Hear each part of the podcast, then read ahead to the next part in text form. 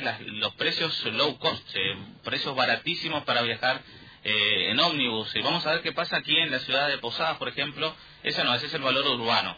Eh, lo tenemos en línea a Ricardo Luna, Móvil Exteriores. ¿Cómo te va, Ricardo? Buen día, colega, buen día a toda la audiencia. Me, hubiera gustado eso que dijiste. Una buena noticia. Es decir, eh, vamos a dar una noticia. No. ¿No? No. Bueno. Eh, por eso, estuve averiguando en todo, inclusive que bueno, voy a averiguar el de larga. Claro, en el de larga es básicamente la, la, la low cost, digamos. Entonces, de que va a ser 20. No, no, acá. Digo, eh, esta terminal no. Ay, pero ahí, eh, la empresa está haciendo un 30%, pero eh, nos pidieron que cortemos todo. Ah, entonces no hay ni eso, no, no hay descuento. Para estudiantes tampoco, se cortó todos los descuentos. Bueno,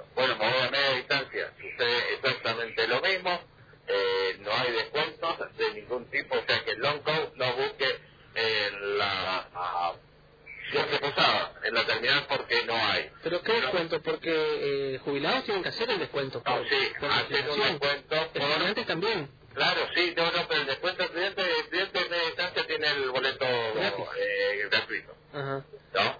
Eh, entonces, por ende, todo otro tipo de descuento, no, no hay. No hay. En estudiantes. Ajá. En media distancia. Y eh, jubilados sí tienen a nivel nacional, pero hay de descuentos que van por otro carril que no es el común. Entonces no, no hay tipo de descuento a usted, a mí, a Ariel, eh, no tenemos descuento, tenemos que pagar. el boleto común. Eh, no están ingresando a los colectivos, hay denuncias, ahí anda Priege, si usted quiere charlamos un ratito con él. Luis Priege. Sí, Luis Priege. El administrador de la terminal. Sí, el administrador de la terminal, el que es el representante de la empresa Itatí. Sí, por favor. A ver. Ya que, que recién, inclusive hablando con gente de la CRRT, para que él califique bueno, la postura también de parte de ellos, decía que se están haciendo acta de infracción, nosotros vimos que la municipalidad también está haciendo acta en la calle, así para que sucede. Luis, buenos días, bueno, ¿cuál es la situación de hoy? Buen día, buen día a la audiencia. Bueno, la situación de hoy está siendo lo mismo del inicio de la protesta de los transportistas. No ingresan. no ingresan, a pesar de que la terminal está siendo operativa, este, si bien en un momento estuvo los maleteros haciendo una medida de protesta y no podían ingresar los, los ómnibus, desde el viernes a las 3 de la tarde, este, de una denuncia penal que nosotros hemos presentado, este, el juez Cardoso ordenó que se libere y a partir de ahí la terminal está operativa, es decir, si no están ingresando a la terminal es una decisión de los empresarios. De hecho, algunas empresas están ingresando a la terminal, como usted habrá constatado. ¿no? Eh, o dos, me dijeron en horarios y fueron diferentes empresas. Entró un colectivo a la hora 7 de la mañana, que era de una empresa que tiene nombre de un río que surge en la provincia de Misiones. Eh, la que es del norte no entró. Eh, las de que hacen servicio internacional están entrando y son muy pocas las empresas que están entrando, ¿no? Sí, efectivamente, así como usted relata, son muy pocas las empresas, pero sí lo que quisiera aclarar, ¿no es cierto?, a toda la gente que la terminal se encuentra operativa y con todos los servicios que nosotros brindamos. Colega, ¿alguna consulta?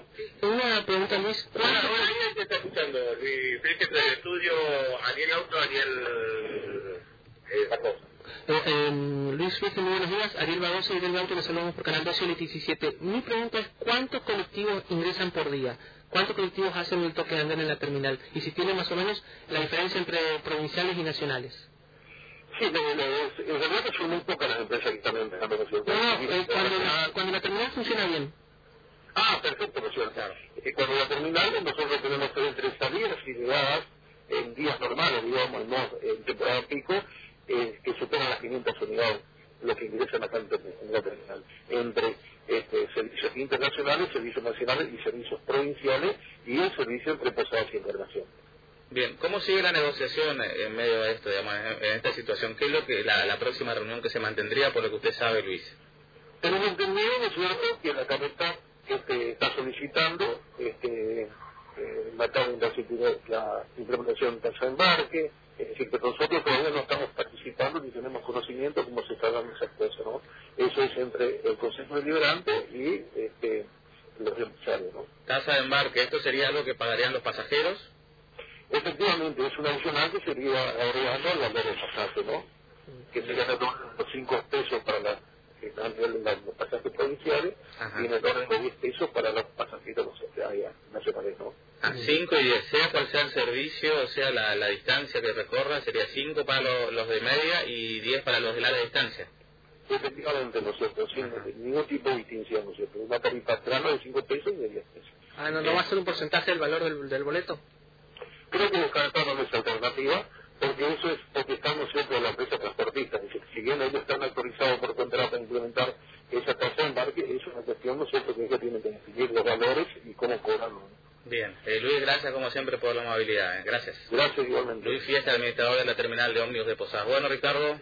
Bueno, entonces no hay local y guarda, es que eso es el tema de tasa de embarque, Ahí está. para ir los pasajeros pagando un poquito más. Exactamente. Gracias, Ricardo. Hasta luego. Hasta luego. Bueno, Luis Fiesta, administrador de la terminal, que es de una empresa privada, siempre muy gentil él.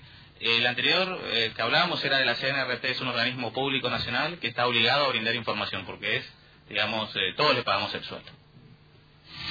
En Radio Provincia y Canal 12 estamos conectados con la realidad.